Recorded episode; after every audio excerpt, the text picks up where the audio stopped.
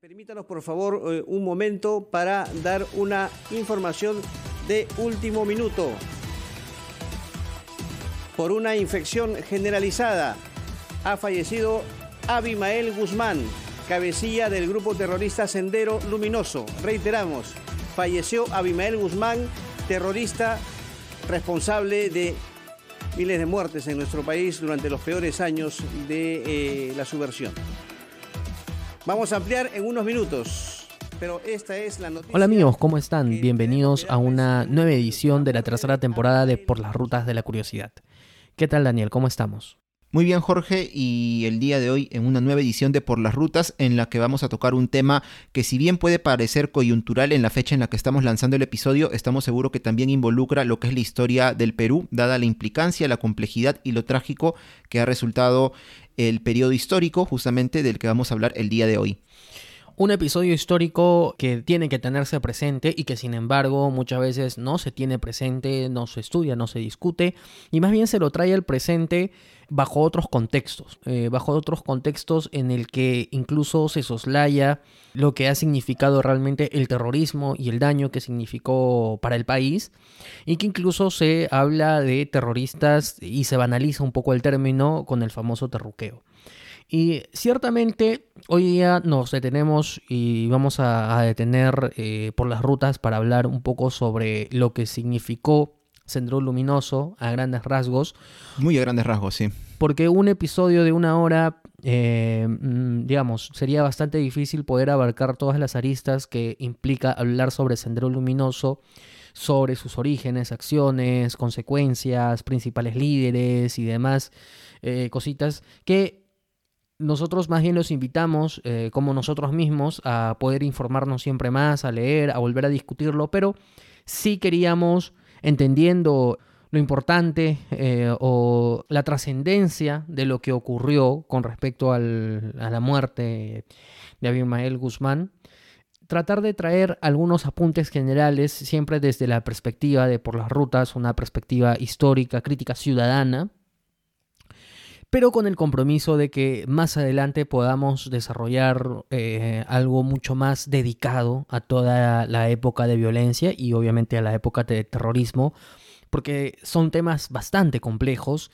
que por su complejidad creo yo que un episodio de una hora, de dos horas o de tres horas no haría justicia a todo lo que abarca. Así que le ponemos el pequeño check antes de iniciar el episodio o a modo de, de introducción para comentarle justamente cuáles son las cositas que sí vamos a tocar, quizás no a tanta profundidad, pero que sí nos invite de todas maneras a la reflexión, que es un poco la intención de este episodio.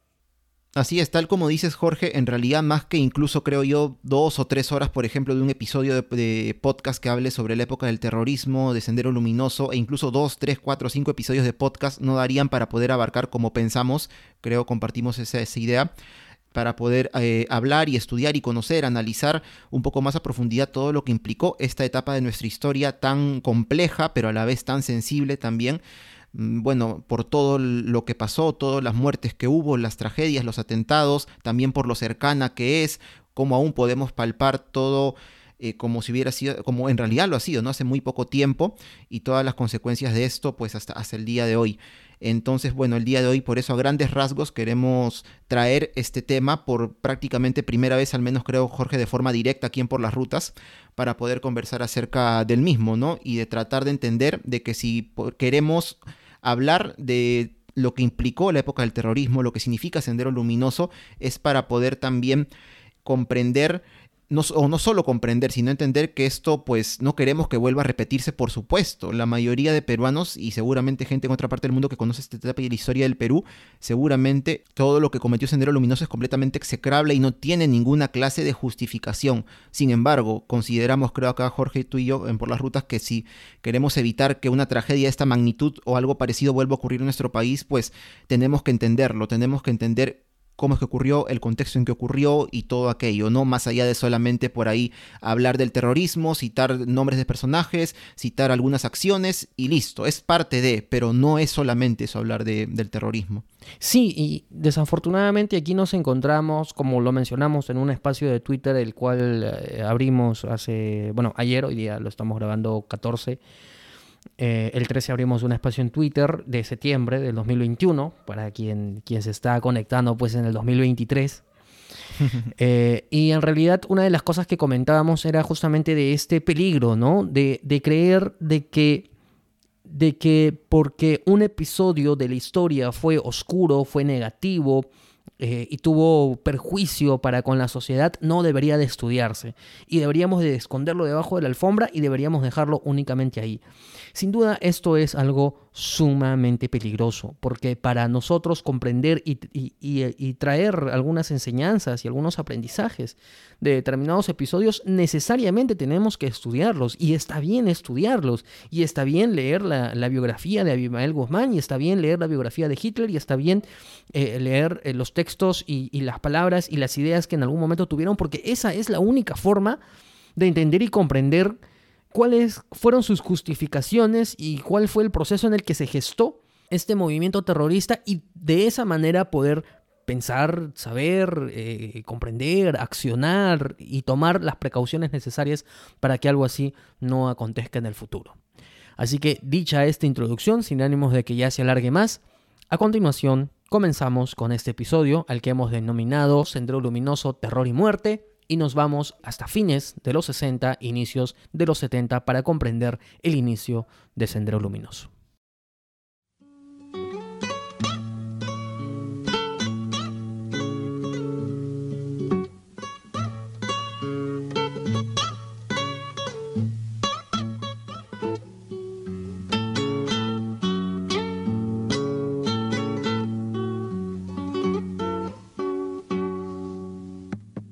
Cuando hablamos de Sendero Luminoso, una de las fechas clave en torno a esta organización terrorista nos retrotrae al mes de mayo de 1980, año en el que este grupo terrorista justamente inicia sus acciones de este tipo en lo que ellos llamaban la lucha armada. ¿Qué hicieron en este caso en la localidad de Chuschi, departamento de Ayacucho? Quemaron ánforas en las que, con las que se iban a celebrar elecciones que estaban próximas a realizarse después de muchos años. Estamos en el contexto del gobierno todavía de las Fuerzas Armadas, en este caso como presidente Francisco Morales Bermúdez.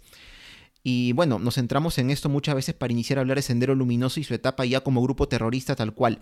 Sin embargo, sin embargo, algo que podemos entender al leer acerca de esta organización y también de Abimael Guzmán es que su papel y su organización en sí o sea, como estructura, como y como todo ello viene desde muchos años atrás, desde más de una década atrás, debido a que justamente Abimael Guzmán tuvo esta idea y bueno, fue encontrando personajes y eventos en el camino que lograron finalmente que en el año 1980 él llevara a cabo esta idea pues eh, de mente a toda costa de la lucha armada, como ellos la llamaban en Sendero Luminoso y bueno, en realidad para esto tendríamos que ver que justamente el lugar en el que empieza a gestarse este movimiento, eh, justo como dijiste Jorge, por la década de los 60, luego también parte de los 70, es en la ciudad de Ayacucho.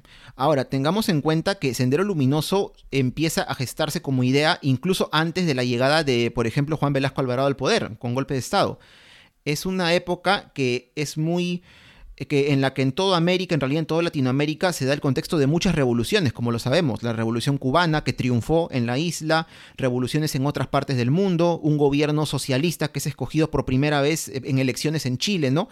y bueno, y aparte, como digo, los temas de los eh, movimientos revolucionarios en general, que también los hubo en el Perú. Hubo movimientos revolucionarios acá que fueron considerados algunos como guerrilleros, otros como terroristas en sí pero claro, era como que estaba en auge y Abimael Guzmán, siendo catedrático, en este caso en la Universidad Nacional San Cristóbal de Huamanga, en la ciudad de Huamanga, o Ayacucho como lo llaman otros, pues es que empezó a imbuirse ¿no? de todo esto, él ya tenía esta idea del comunismo, de la línea del maoísmo específicamente, eh, y bueno, a partir de acá él empieza a gestar esta idea justamente de, lo que iba a ser Sendero Luminoso él empieza a gestar esta idea, pero la empieza a gestar además por las condiciones particulares que se van presentando eh, y que van a permitir justamente eh, que exista un brazo y, que exista una cantidad determinada de personas que puedan seguir esta idea.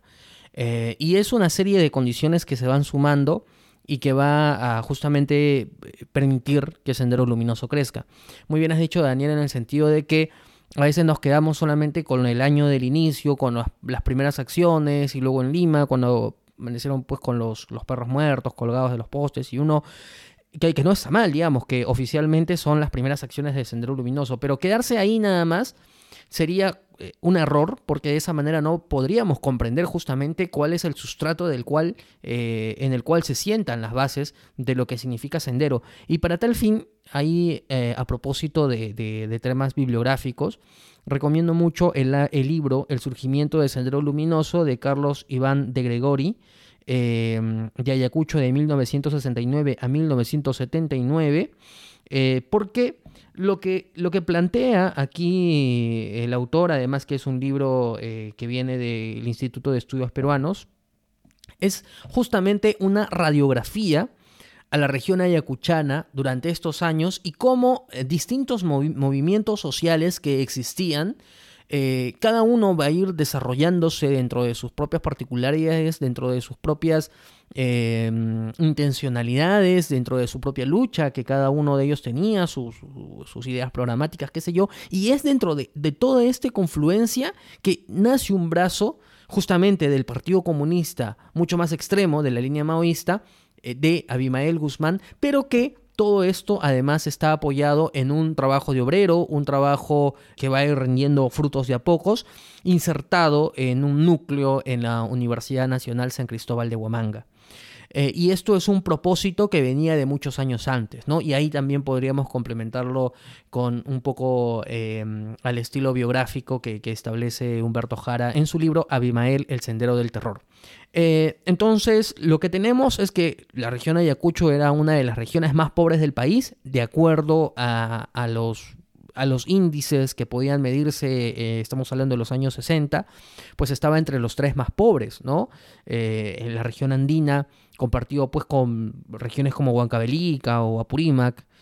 Y justamente estas condiciones, además condiciones en las que los entonces llamados indios, que son la, población indígena, estaba realmente en condiciones eh, de esclavitud previamente al nacimiento de la, de la, reforma agraria que trajo Velasco Alvarado, pues son situaciones que hay que tener en cuenta para poder saber y comprender la profunda injusticia que se, que se vivía entonces y cómo es que los propios habitantes de esta región veían eso.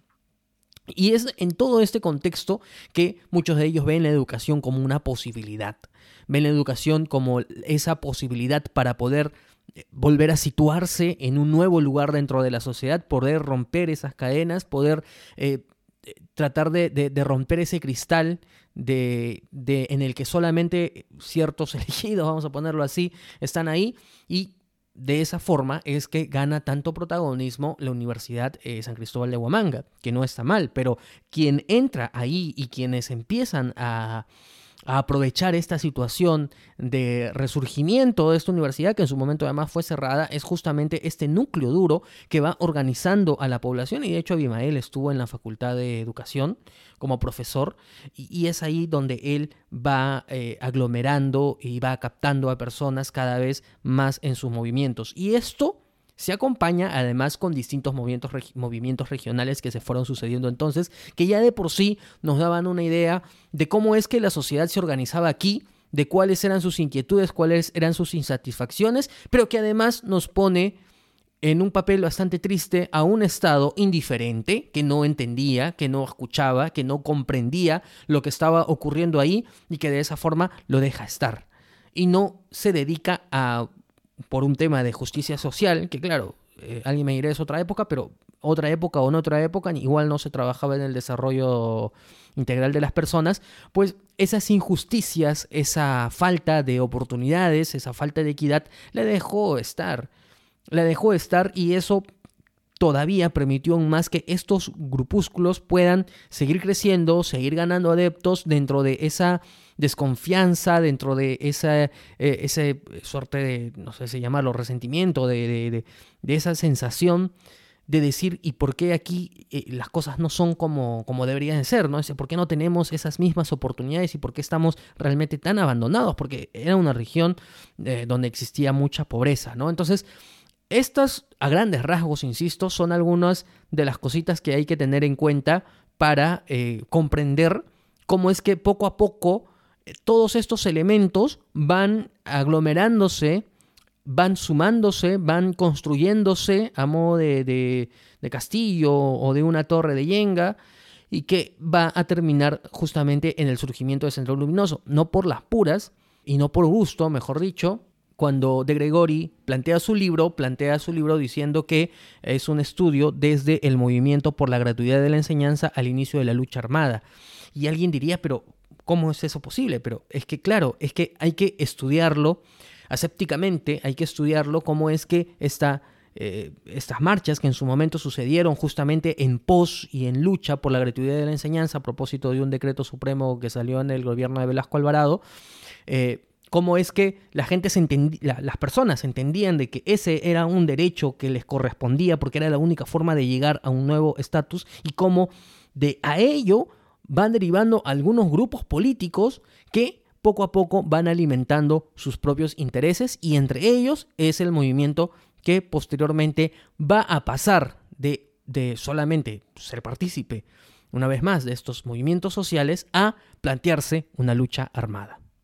Y parte de estos factores, este contexto que menciona Jorge está bien desarrollado, bien explicado, justamente considero en el libro de Humberto Jara que mencionaste, Abimael, El Sendero del Terror, en este caso en el sentido de lo que significó la universidad para todo el surgimiento de Sendero Luminoso, porque claro, dadas estas otras condiciones, como dices, ¿no? De desigualdad, de pobreza, de que mucha gente empezó a darse cuenta que la educación de ellos o de sus hijos era la única forma o una de las pocas que tenían para salir adelante y finalmente ser algo más en la sociedad, o ascender un escalafón más bueno, es que, claro, en este caso, el, eh, un rector de la Universidad Nacional San Cristóbal de Huamanga, que fue Efraín Morote, también se dio cuenta de esto. Él era una persona que entiendo también tenía unas ideas de izquierda o comunistas, bueno, muy radicales, y no solo se menciona en el libro porque este Humberto Jara lo dice, incluso el mismo Efraín Morote, en una entrevista ya a fines de los 80, cuando se sabía quién era Abimael Guzmán, aunque no se tenía su ubicación, estaba en la clandestinidad, él mismo menciona que, eh, eh, según en palabras de Morote, ¿no? Lo cito textualmente, el doctor Guzmán es uno de los más grandes hombres del Perú, o sea,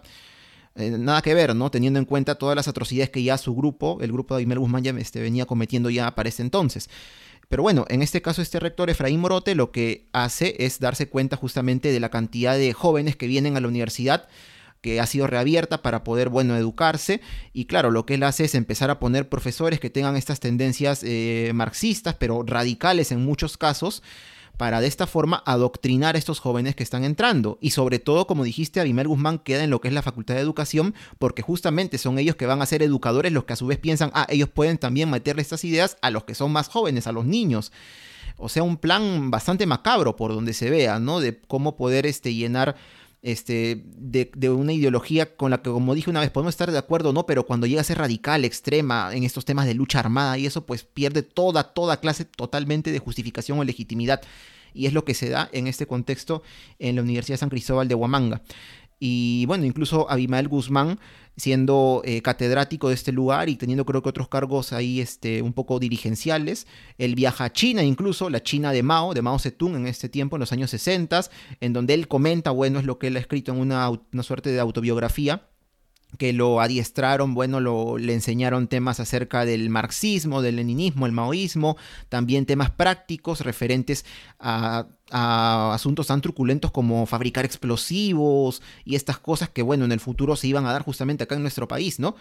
Entonces, como vemos, si estamos hablando desde la década del 60 hasta los años 80, en que inician sí las acciones terroristas de Sendero Luminoso, hablamos de un periodo de más de 10 años en los que este grupo pues pudo prepararse este, para mal a conciencia, para mal pero a conciencia, para sus acciones futuras y en las que realmente también pues el Estado peruano lamentablemente o, muy ineficientemente no se dio cuenta de nada, ¿no? Como que este, este cuerpo no es mío, ¿no? Y, y lo dejó crecer, crecer hasta que pues fue en realidad demasiado tarde, como lo sabemos. Y sentadas las bases de lo que significó eh, el origen de Sendero Luminoso, en el siguiente bloque vamos a conversar sobre el inicio de la denominada lucha armada. Aquellos tiempos realmente la población no conocía, la población desconocía esta organización que es Sendero Luminoso. Y acá en la parque los hemos visto pues una cantidad de muchachos, hombres y mujeres encapuchados con su alto parlancito y decían pues a la población, que señores esto es lo que vamos a hacer, que esto es así, así, en defensa de los pobres, en defensa de los campesinos, pero realmente no era así, pues otra forma era, realmente no era defensa de los campesinos. Como lo había mencionado Daniel, el 17 de mayo de 1980, Sendero Luminoso inicia acciones terroristas quemando 11 ánforas electorales en las elecciones presidenciales, en el que al final iba a salir elegido Fernando Belaúnde Terry. Esta quema de ánforas se realizaron en la localidad de Chuschi, en la provincia de Cangallo, departamento de Ayacucho. Y a partir de aquí van a ir sucediendo distintos episodios y distintos eh, acontecimientos que a manera de, cronología o, a manera de línea del tiempo, podríamos detallar quizás algunas las más principales, sin embargo, nos vamos a quedar con una de ellas que sentimos, al menos para este episodio grafica muy bien qué es lo que pasó. Pero efectivamente, eh, días más tarde, y el 13 de junio del 80, eh, se provoca, por ejemplo, un incendio en la municipalidad de San Martín de Porres, eh, dejando volantes, saludando el inicio de la mencionada lucha armada. Luego, por ejemplo, el 24 de diciembre de este mismo año, 1980, un grupo de miembros de Sendero Luminoso incursionan en la hacienda San Agustín de Aizarca, en la provincia de Vilcashuamán, y asesinan a Benigno Medina, quien era el administrador del fondo, y a su ayudante Ricardo Lizarbe. Probablemente sean las de las primeras, o quién sabe, las primeras víctimas mortales de Sendero Luminoso en todo este contexto del inicio de lo que ellos llamaban la lucha armada, que son, pues, como vemos, acciones terroristas. A fines de año ya de 1980, el 26 de diciembre, va a aparecer en las calles de Lima perros muertos colgados de postes de alumbrado público con letreros que dicen Deng Xiaoping, hijo de perra. Esto justamente en, alusión a que la línea de pensamiento de Abimael Guzmán, que iba por el lado del maoísmo, era muy, muy recalcitrante respecto a este. Y Deng Xiaoping, que fue uno de sus sucesores, entiendo, en China, eh, quiso dejar atrás un poco este periodo, ¿no? con todo lo que haya traído al final, ¿no? Pero dejar atrás este periodo del maoísmo y es lo que Abimael Guzmán llamaba revisionista en sus términos, ¿no? O sea, una persona que, eh, que no iba por la línea de Mao y por tanto pues debía ser prácticamente radicada de la faz de la tierra según su pensamiento, según el pensamiento que él tenía. Y pocos meses después, en marzo de 1981, el gobierno, en este caso ya de Belaúnde, su segundo mandato, promulga el decreto legislativo 046, el cual tipifica el delito de terrorismo. Y también poco después, en mayo de este año, arriban al departamento de Ayacucho los Sinchis, es decir, la policía antiterrorista de la Guardia Civil y también la Guardia Republicana para combatir a Sendero Luminoso. Y a partir de acá van a empezar a darse diferentes y varios y lamentables actos en primer lugar que involucraban a Sendero Luminoso, ¿no? Tanto, por ejemplo, algunos de ellos irrupciones en estudios de radio acá en Lima para poder o para obligar a quienes están locutando, bueno, los programas a, a difundir lo que ellos llamaban la lucha armada, ¿no? O incluso atacar puestos policiales, específicamente en este caso en diversas provincias de Ayacucho. Eh, y el 3 de marzo de 1982 incluso los senderistas asaltan la cárcel de Huamanga. Se fugan 300, más de 300 presos y entre ellos está Edith Lagos, ¿no? quien sí iba a ser este, famosa, esta, esta mujer que también era terrorista, miembro de Sendero Luminoso. Por ejemplo, el 22 de agosto también del 82, Sendero Luminoso ataca un puesto policial en Vilcashuamán, en donde mueren siete efectivos. Ya para fines de agosto del 82 se declara el estado de emergencia en todo el Perú. Y en esta época va a haber un hecho eh, que puede resultar eh, significativo para estudiar justamente. El 2 de septiembre de 1982 también muere esta senderista que hemos mencionado, que es Edith Lagos, en un enfrentamiento de sendero contra la Guardia Republicana en Humaja, provincia de Andahuaylas, departamento de Apurímac.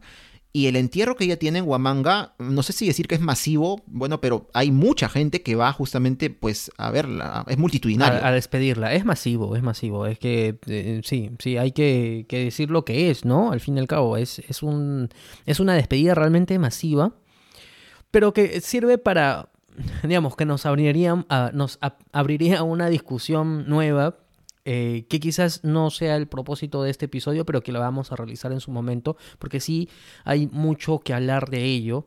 Y además eh, es un tema de que, o sea, algunas veces como que ha, resurgido en, la coyuntura política peruana incluso, a, través de algunos políticos que también participaron, por ejemplo, y que, tuvieron una amistad con Edith Lagos y participaron pues de su, de su multitudinario entierro. Eh, pero siguiendo las acciones eh, perpetradas por Sendero Luminoso, por ejemplo, tenemos que el 11 de diciembre del 82 hay un ataque contra Jorge Jauregui, quien entonces era alcalde de Huamanga, el cual queda gravemente herido. Y ya para fines de año, el 29 de diciembre, ya las Fuerzas Armadas asumen el control interno del departamento de Ayacucho. Debido a la creciente ola de atentados, como vemos, que van haciéndose cada vez más grandes, ¿no? Y ya para enero de 1983, el día 26 específicamente, ocurre la tan conocida masacre de Uchurajay, en la que ocho periodistas y un comunero son asesinados en esta comunidad. Y bueno, también hemos hablado de ello justamente en un episodio, justamente acerca de Uchurajay. Es un triste suceso del cual tenemos este, ya cierto conocimiento de cómo se dio, ¿no? Periodistas que querían llegar a, a otro poblado para averiguar acerca justamente de unos hechos que habían acontecido en este contexto del surgimiento del terrorismo. Bueno, llegan a la comunidad y son asesinados por, eh, por parte de la misma. Y también detenernos a hablar de Uchurajay Jorge, como lo hemos visto en el episodio respectivo, es abarcar un tema amplísimo porque lo que significó Uchurajay en sí no se queda solamente en esta lamentable masacre y el homenaje siempre, ¿no? Acá a estas personas que fallecieron brutalmente asesinadas allí, sino lo que vino después, justamente con el pueblo, que prácticamente desapareció. Eh, prácticamente entre dos fuegos, ¿no? Que como vamos a verlo también, no sé solamente ahora, pero sí más a fondo después en otra edición seguro, de relativa al terrorismo, entre Sendero Luminoso y las Fuerzas Armadas, ¿no? Terrible lo que se vivió en Uchurajay. Y semanas más tarde, el 3 de abril de 1983, va a ocurrir una de las matanzas más significativas, tristes, de lo que sucedió en la época de Sendero Luminoso, que es justamente la masacre de Lucanamarca, que se encuentra en la provincia de Huancasancos, eh, siempre en el departamento de Ayacucho, en donde senderistas irrumpen en el pueblo y terminan asesinando a 69 personas. Entre ellas 18 niños. Y uno de ellos tenía apenas 6 meses de edad. Y de hecho, siendo que abril es la fecha de Lucanamarca, también vamos a reservar abril para en un episodio detallar eh, o conversar de una manera más dedicada sobre la masacre de Lucanamarca. Pero sobre lo que sí queremos conversar con un poco más de detalle es lo que ocurrió meses después, ya en noviembre del 83, unos actos de violencia que se trasladaron no solamente en el 83, sino hasta el 84. Así que vamos a hacer un alto aquí y nos vamos a detener en lo que significó la matanza, la masacre en Soras, ocurrida en el 83, y lo que sucedió más tarde con el denominado el expreso de la muerte.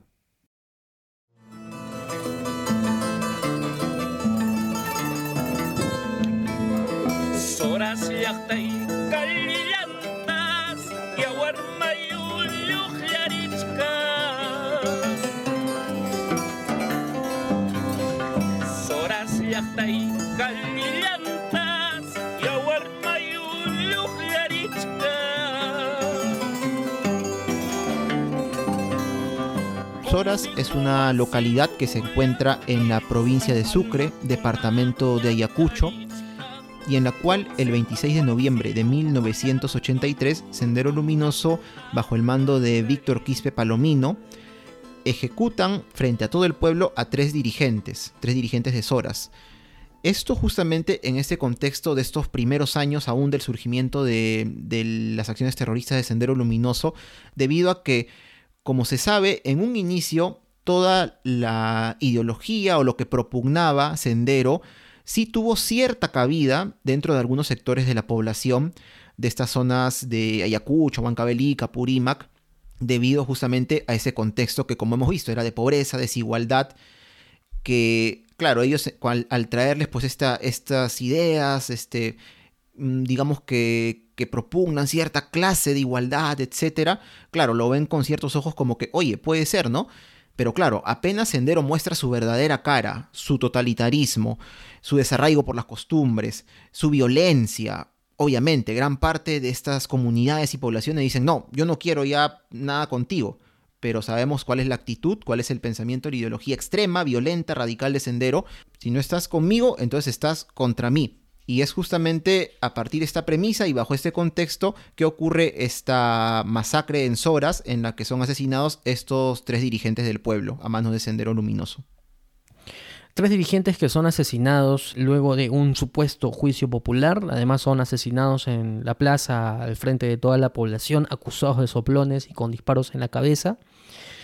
Y que plantea pues justamente esa actitud de sendero, ¿no? Porque no es una actitud de sendero de que realmente quería el bienestar de la población, eh, o que, quería el bienestar de las personas oprimidas, ¿no? Lo que, lo que ellos planteaban era implantar su totalitarismo, como tú muy bien lo has dicho, aunque no tuvieran el poder regular, para de esa manera poder generar pues esta situación de anarquía y, y, los objetivos que ellos tenían en el que la población no era una prioridad.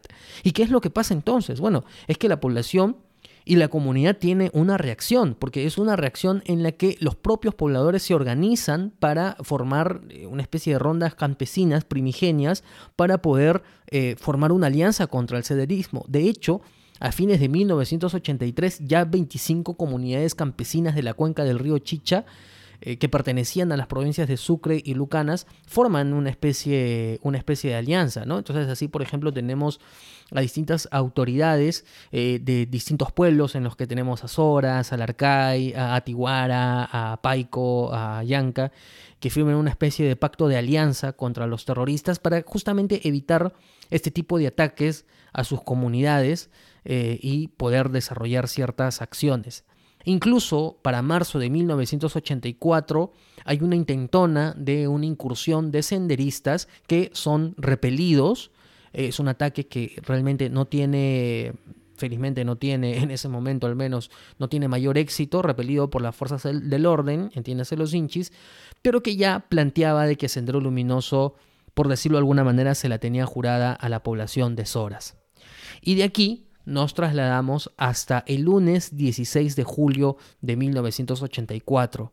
Nuevamente nos vamos a encontrar con el comando de Víctor Quispe Palomino, quien al frente de una columna de 40 senderistas van a perpetrar una de las peores masacres terroristas de la historia eh, de nuestro país. ¿Y qué es lo que hicieron entonces? En primer término, ellos van a secuestrar un bus de la empresa de transportes Expreso Cabanino.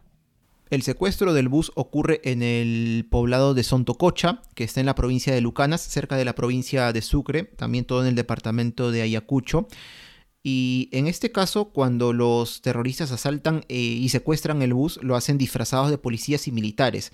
Según testimonios de algunos sobrevivientes, ellos suben, los terroristas suben y preguntan, ¿no? ¿Quiénes son de Soras? Cuando las personas originarias de este lugar responden que ellos son justamente soreños, los bajan al llegar a otro lugar llamado Paija, en el camino, los bajan y detrás de una piedra los torturan y los asesinan, los asesinan a sangre fría.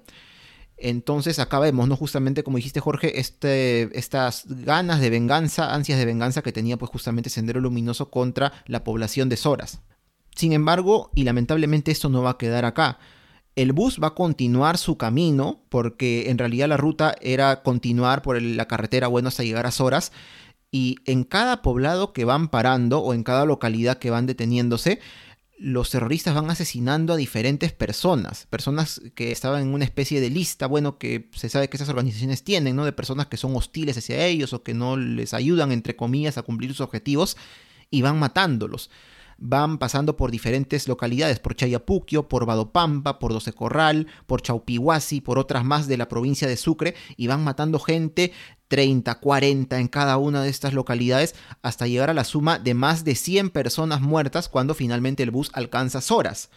De Soras pasa a otra localidad ya siendo horas de la noche y luego aquí en esta última localidad donde ya se detiene la ruta del bus, los senderistas regresan a pie a horas para ultimar ya en horas de la madrugada a las personas que todavía habían sobrevivido, ¿no? Y los testimonios de las personas que estuvieron en esta masacre o que la presenciaron de cierta forma, pues son desgarradores, ¿no? Porque sabemos toda la insanía que tenía Sendero Luminoso al momento de realizar estas ejecuciones. O sea, Eh, no es que de repente, como ocurrió al inicio en noviembre de 1983, ¿no? Que ejecutaron a estas personas a sangre fría y cruelmente, por supuesto, de un balazo en la cabeza, sino que también los senderistas sabemos que masacraban gente y hacían toda clase de torturas y, crueldades. Por ejemplo, tenemos el testimonio de Godofredo Santaria Ortiz, sobreviviente de la comunidad de Chaupahuasi, que nos dice, ¿no? Y yo miraba cómo las personas con su propia sangre, eh, cómo agonizaban y roncaban como si uno matara ovejas y la oveja no muere. Así igualito. Ellos, yo veía que morían así, con su propia sangre y la sangre corría. Como niño estaba ahí viendo y escuchaba todo, caminaba y pude ver todito lo que ha sucedido ahí. Pude ver. Tuve la mala suerte de ver morir a casi toda mi familia. Con este testimonio nos damos cuenta la crueldad, la insanía que se desató en Soras este 16 de julio del año 1984 tras el recorrido de este llamado tristemente expreso de la muerte que como dije, ¿no? Se sabe que acabó con la vida este recorrido que hicieron los terroristas de más de 100 personas. Mm, incluso la, Comisión perdón, de la Verdad y Reconciliación de una cifra de poco más de 100, otra, la Fiscalía de una cifra de algo de 110 personas aproximadamente. No se ha llegado entonces a constatar la cantidad exacta de personas que murieron durante esta jornada tan trágica. Sin embargo, la historia de Soras dentro de la época del terrorismo tampoco va a acabar aquí, en esta masacre porque en realidad nos damos cuenta, Jorge, y hemos escogido eh, conversar un poco más a fondo de estos casos que se han dado en Soras, desde esta primera incursión de los senderistas hasta la hasta lo que el pueblo se levantó contra ellos, luego este caso del expreso de la muerte, sino todavía con otro testimonio que continúa y con otro hecho que también es parte de esta época del terrorismo, que son los abusos que cometieron las Fuerzas Armadas, que también ocurrieron en Soras. En realidad vemos que es como una espiral que abarca todo o buena parte de este triste proceso que se dio en muchas localidades de Ayacucho y el Perú entero durante la década de los 80, ¿no? Como todo, todo lo malo, digamos, viene, ¿no? A estos lugares.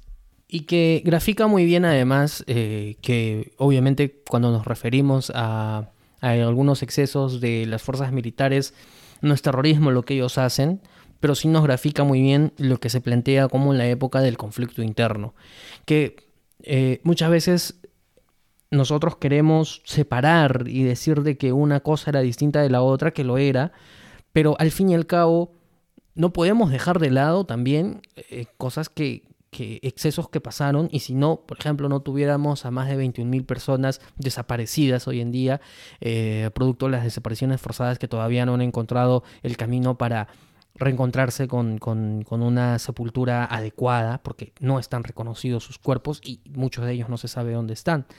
Es así que en el 84, a solicitud de los pobladores de Soras y de algunos pueblos vecinos, ya el gobierno instala una base militar.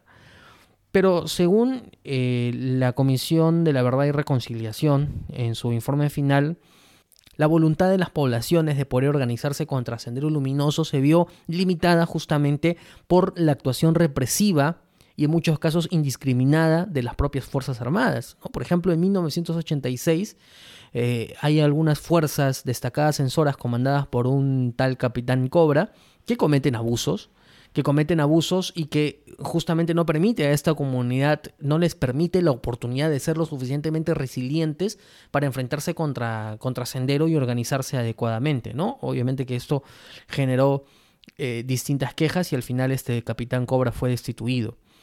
Pero hay otras partes, hay otras partes en Ayacucho y en otras regiones en donde los reclamos no van a ser suficientes para que se cambien a militares y, y las digamos, los malos actos van a seguir ahí, ¿no? Y esto sin dejar de mirar las actuaciones execrables de Sendero Luminoso, ¿no? Y aquí hay un punto en el que decir de que no es que cuando se mire uno, es decir, cuando yo diga que el ejército también cometió excesos, significa que yo ya estoy del lado de los terroristas, ¿no? No hay que ser eh, tan blanco y negro, ¿no? La, la historia no es así, la historia no es de los superhéroes contra los supervillanos.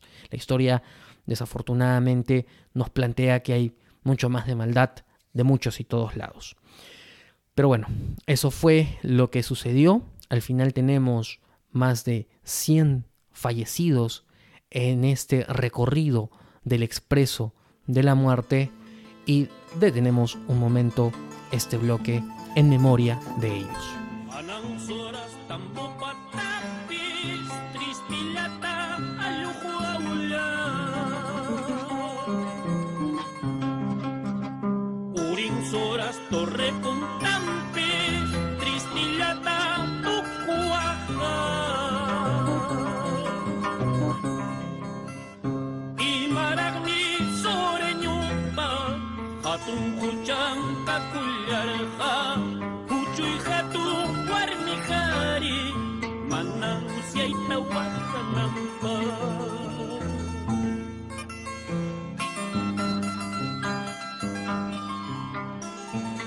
A lo largo de la década de 1980, Sendero Luminoso va a cometer todavía una serie de atentados y de ataques, asesinatos, masacres en muchas partes de nuestro país.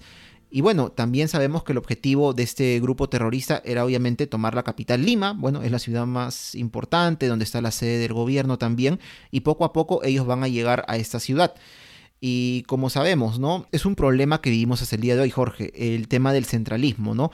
Cuando vemos problemas que ocurren en lugares que desde Lima o desde otras ciudades grandes del país consideramos, no, ¿dónde quedará ese lugar? Qué lejos, eso nunca va a pasar acá lo vemos muy así, ¿no? Como si realmente no fuera con nosotros, cuando en realidad pues es un problema o son problemas que ocurren en nuestro país, en el Perú, a compatriotas nuestros.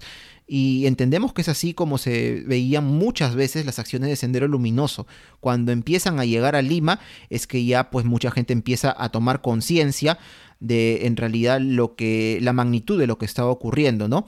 Entre otros, por ejemplo, atentados, bueno, que hubo asesinatos, por ejemplo, el 29 de agosto de 1987 Sendero asesina al dirigente aprista Rodrigo Franco en Ñaña, una localidad acá de Lima, frente a toda su familia. Sabemos que ellos cometían esta clase de crímenes u otro tipo de atentado. El 4 de mayo de 1987 hubo un apagón masivo en el país porque Sendero voló varias torres del sistema interconectado del Mantaro y nueve departamentos del Perú se quedaron sin luz durante una noche o gran parte de la noche, lo cual fue aprovechado por los senderistas en el caso de la ciudad de Lima para atacar agencias bancarias, etcétera, ¿no? O sea, imagínate, Un apagón de esa magnitud. O sea, en general todos los atentados que se van viendo, no solo ya en el contexto, digamos, del campo, como se le llama, sino también llegando a las grandes ciudades y bueno, que podemos decir, ¿no? Tristemente recién hace tomar conciencia a buena parte de la población del país cuando, digamos, te toca directamente, ¿no? Pero cuando se ve en otro lugar, no. Pero es en este contexto que, bueno, Sendero empieza a llegar a Lima, pero con el fin de la década, de esta década del 80 y la llegada de los 90, empieza a hacerse uso de un, llamémosle un arma entre comillas, que quizá debió eh, tenerse en cuenta desde muchos años atrás, la cual es la inteligencia. No necesariamente es decir atacar al enemigo que es Sendero Luminoso a punta de fuerza bruta o como dicen, ¿no? Arrestamos a 100 y esos 100 si son dos son senderistas está bien. No, sino haciendo seguimiento, entendiendo cómo es que se mueven, cómo es que este, operan, para de esa forma llegar a dar con los cabecillas del movimiento. Es así que en marzo de 1990 se forma el GEIN o Grupo Especial de Inteligencia al interior de la DINCOTE o Dirección Nacional contra el Terrorismo y el objetivo principal de este grupo es justamente capturar a los dirigentes de esta organización terrorista Sendero Luminoso. Definitivamente el GEIN va a cumplir un papel importantísimo en lo que queda y en los dos años posteriores al inicio de la década de los, de los 90 y vale decir y vale recordar pues que justamente el GEIN como un grupo especial de la DINCOTE, de, la policía y como este grupo especial de inteligencia, estaba ajeno a muchas de las directrices que venían desde el gobierno central. ¿Y por qué lo mencionamos? Porque vale recordar de que tal y como la política, esta especie de, guerra sucia también que se estableció de parte del ejército y que barrió con tantos inocentes entonces, con la llegada de Fujimori lo que se plantea es eh, formar un destacamento militar o paramilitar, el, conocido como el grupo paramilitar Colina, que va a realizar algunas matanzas y algunas incursiones muy por fuera de un trabajo de inteligencia real, que era lo que sí estaba haciendo el GEIN. Y bueno, más allá de todo, por ejemplo, el fin de semana Daniel estaba con mis sobrinos viendo la película La Hora Final, que es una película que justamente te plantea muchas de las actividades que hacía el Jain hasta la captura de Abimael Guzmán, porque realmente era lo que ellos hacían. Ya para los 90, por ahí que se tenían algunas noticias de cómo podría o los pasos de Abimael Guzmán, pero cuando llega esta información a Vladimiro Montesinos y a la cúpula fujimorista, como que al final no se puede capturar. Y de hecho, uno de los resultados que tiene el GEIN es que el 31 de enero del 91, eh, tras una intervención en una vivienda de San Borja, el GEIN obtiene el archivo general de Sendero Luminoso, y aquí se ve a la cúpula de Sendero Luminoso en una celebración. Este famoso video en el que están bailando una danza que sorba el griego, y que hay que decirlo, ¿no? Eh, por ejemplo, yo cuando era niño, Daniel, y de repente también a ti te pasó, eh, yo he visto ese video, ¿no? Y en un primer momento, cuando uno es niño, como que uno, eh, y, es absolutamente natural, a veces, muchas veces vincula este tipo de cositas o este tipo de instrumentos con la persona mala, ¿no? Con la persona maligna. Entonces, desde niño y, por, y de adolescente, durante muchos años, justamente pensaba en Sorba el griego como algo prohibido, porque lo bailaba Abimael Guzmán, ¿no? Y es un poco para, para, para reflexionarlo también, siendo que Sorba el Griego es una danza, es un baile famoso por, por una película y que realmente cuando tú ves el video de la película, tú dices, wow, qué, qué curioso, ¿no? Qué curioso y qué bonito, de hecho, ¿no? Pero bueno, un poco para plantearnos también ese escenario que no estoy seguro que no solamente me ha pasado a mí, porque no se trata de hablar de mí, sino que nos ha pasado a muchos de nosotros a veces cuando hemos visto ese video y lo hemos a partir de a partir de ese baile lo hemos vinculado a la figura de Abimael Guzmán. Pero bueno, las acciones de Sendero Luminoso van a continuar. De hecho, el 15 de febrero del 92 en Villa El Salvador es asesinada María Elena Moyano, quien entonces era teniente, alcaldesa y dirigente social. Eh, pero además, en julio, en junio de 1992 hay un atentado en contra de los estudios de frecuencia latina en Jesús María, donde mueren tres trabajadores, y ya en julio, el 16 también del 92, es el atentado más significativo en Lima, que es el atentado de la calle Tarata, que va a dejar 23 muertos y más de 100 heridos. Y si bien, como vemos, las acciones y atentados que perpetra Sendero Luminoso van haciéndose cada vez de mayor magnitud, específicamente en la ciudad de Lima. Ya para esta época, el Grupo Especial de Inteligencia le tenía seguidos los pasos tanto a Abimael Guzmán como al resto de la cúpula senderista. Y es de esta forma que en la noche del 12 de septiembre de 1992 ocurre una noticia que era anhelada, y yo lo sé porque muchos familiares me lo han contado, yo era un niño muy pequeño en esta época, una noticia que era muy anhelada por prácticamente todo el Perú. Esa noche, en una vivienda de la urbanización Los Sauces, en el distrito de Surquillo, es capturado el principal cabecilla de Sendero Luminoso, Abimael Guzmán. Probablemente la noticia que ustedes van a escuchar enseguida es una de las noticias más esperadas del siglo. Esta noche, según versiones policiales, la DINCOTE capturó en Lima al principal enemigo del Perú, Abimael Guzmán Reynoso, el terrorista causante de la muerte de 25 mil personas y provocador de daños materiales que pasan los 20 mil millones de dólares. Se trata, señores, de una información esperada por la civilidad entera y que debe llenar de satisfacción al Perú entero. Repetimos, Abimael Guzmán ha sido capturado. La Operación Victoria, dirigida por Benedicto Jiménez y Marco Miyashiro, es la que va a liderar y la que va a terminar por capturar a Abimael Guzmán, eh, justamente como tú lo mencionabas, el sábado 12 de septiembre de 1992 en horas de la noche. Fue un trabajo paciente de inteligencia, justamente del GEIN, en el que se vio de que habían dos senderistas, dos personas, Carlos Inchaustegui y Maritza Garrido Leca, quienes habían alquilado una vivienda en Surquillo para esconder a algunos dirigentes de Sendero Luminoso. En un primer momento, la fachada es que era una academia de danza y no se sabía de que habían dirigentes de Sendero Luminoso, pero lo que pasa es que las compras que hacía Maritza Garrido Leca y la basura que generaba esta pareja era mucho mayor, de mayor producción, además hablando de medicinas y todo ello, para, dos pareja, para una pareja de jóvenes. Eh, es así que tras un paciente trabajo de inteligencia, van a poder ingresar y ya con la información corroborada, esa noche a las 8 de la noche van a terminar por materializar este operativo y de esa manera va a capturarse a Abimael Guzmán. Eh, y las palabras con las que es capturado Abimael Guzmán es, tenemos al cachetón, positivo para el cachetón.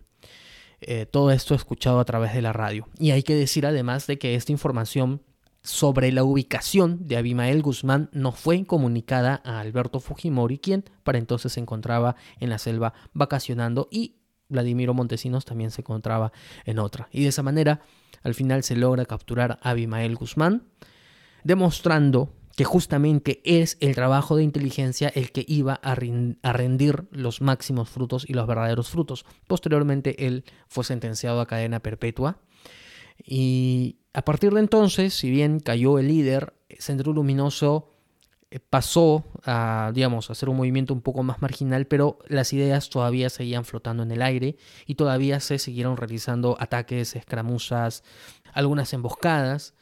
Eh, y se va a repeler o se va a, a, esconder y a partir de ahí hacer su teatro de operaciones en la ceja de selva en algunas zonas de ellas, algunas zonas además donde el ejército todavía le cuesta recuperar el control porque ahora se han aliado justamente grupos de narcotraficantes. Y desde entonces, Abimael Guzmán queda preso, el que había abogado por justamente destruir el Estado como tal, al final se va a encontrar con que el proceso al que se le sigue es un proceso que respeta eh, las garantías básicas de los derechos humanos.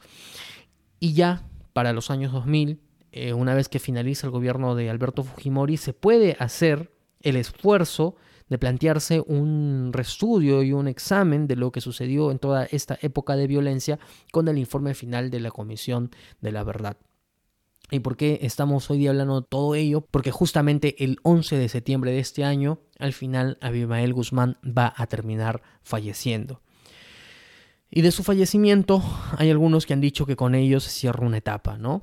Sin embargo, Daniel, creo que coincidimos en el que pensar de que la muerte solamente del hombre cierra etapas históricas, quizás en algunos momentos, ¿no? Pero este, en este caso, creo que no es así. No, compartimos, como dices, ese pensamiento, porque, como dices, las ideas, lamentablemente estas ideas, no por su carácter, digamos, comunista de izquierda, que en el espacio que tuvimos en Twitter lo dije, podemos estar de acuerdo o no, yo personalmente no lo estoy, lo debo decir, pero eso no es lo que creo yo lo deslegitima, sino el pensamiento y en este caso también peor el accionar radical que tuvo Abimael Guzmán, que tuvo Sendero Luminoso.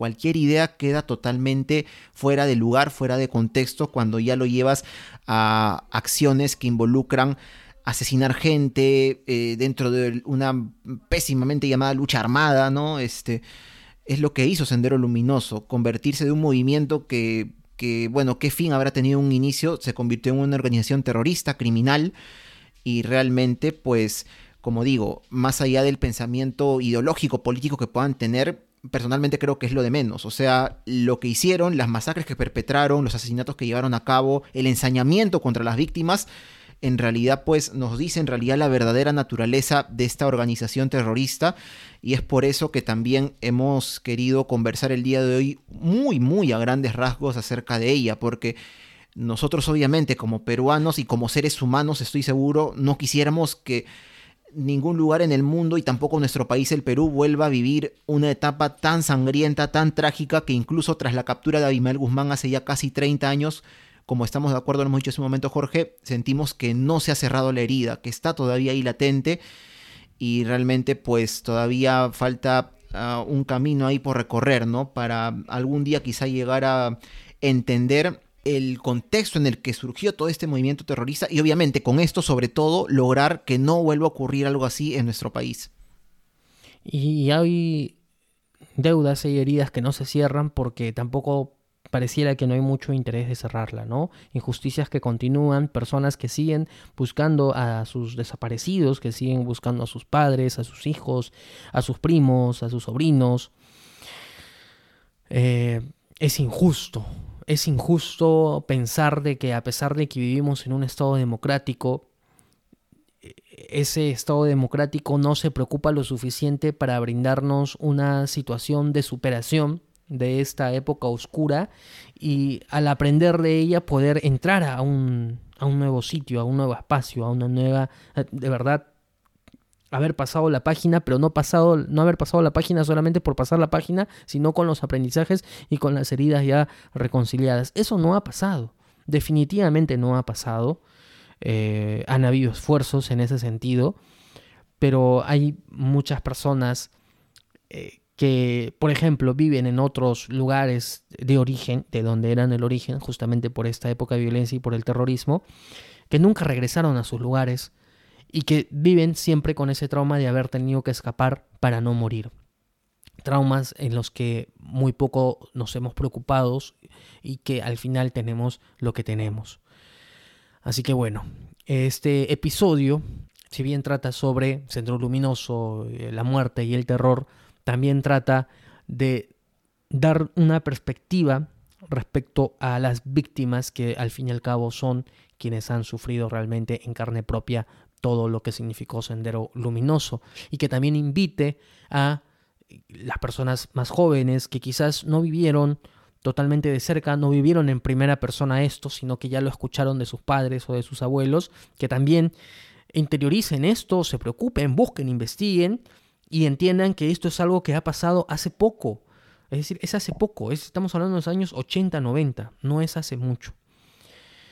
Para no dejar de lado esto y para tenerlo presente y siempre aprender de ello y siempre también tener cuidado con algunos grupos que plantean de que más allá de la ideología política que puedan profesar, plantean de que la solución es la solución de las armas o la solución de la violencia o la solución de la muerte. Eso de ninguna forma.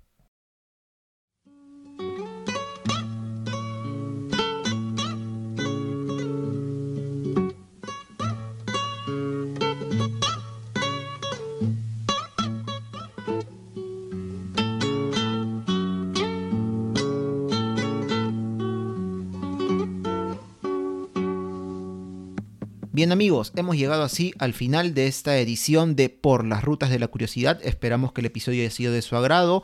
Pueden, si les ha gustado en efecto, compartirlo, comentarnos también, de repente alguna inquietud, comentario eh, que tengan por ahí. Nosotros estaremos muy gustosos de compartirlo, de responderles. Así es, además agradecer a los ruteros que se unieron al espacio en Twitter que abrimos hace poco. Vamos a seguir abriendo espacios en Twitter, lo vamos a avisar ahora sí con anticipación para, y, vamos a tratar de aterrizarlo en temas específicos para poder conversar sobre ello eh, en un espacio distinto, eh, en el que no queremos ser nosotros únicamente los protagonistas, eh, quizás sí para ir dirigiendo, pero queremos escuchar sus voces, para hablar de historia, para hablar de divulgación, para hablar de un poquito de cultura, pero historia, historia, historia, ustedes saben qué es lo que nos gusta y sabemos qué es lo que les gusta a ustedes también, así que si no nos están siguiendo en Twitter, y si no tienen una cuenta en Twitter, esta es una oportunidad para creársela nos buscan eh, y a partir de ahí ya les vamos a ir anunciando cuando abrimos espacio para poder conversar de una forma más cercana. Asimismo, también, como todas las semanas, agradecemos a nuestros Patreons que hacen posible que lleguemos semana a semana a ustedes. Eh, ya saben que pueden unirse a Patreon, es muy fácil de utilizar y nos van a seguir apoyando en el esfuerzo de seguir realizando podcast y además también van a poder escuchar contenido exclusivo que se encuentra alojado ahí. Así es, muchas gracias a nuestros Patreons y a quienes nos escuchan, ya que todos juntos logran sostener este bonito proyecto que es por las rutas de la curiosidad. Y bueno, Jorge, ¿dónde pueden escucharnos los ruteros? Pueden escuchar este podcast en su página web porlasrutas.com. También pueden escucharlos en las distintas plataformas de podcast. Estamos en Spotify, Evox, Anchor, Apple Podcasts, Google Podcasts y muchas más. También pueden seguirnos en nuestras redes sociales. Estamos en Facebook y en Instagram como Por las Rutas de la Curiosidad. Estamos en Twitter como arroba por las rutas 1. Estamos en TikTok como arroba por las rutas. Y pueden encontrarnos en nuestras cuentas personales, en Twitter específicamente. A mí me encuentran como Daniel Tucto en el arroba datransporter guion abajo. A mí me encuentran como arroba jcoco2515. Y bueno, amigos, muchas gracias por escuchar este episodio y ya nos estamos reencontrando la próxima semana. Hasta entonces. Este podcast es producido por El Taller de la Curiosidad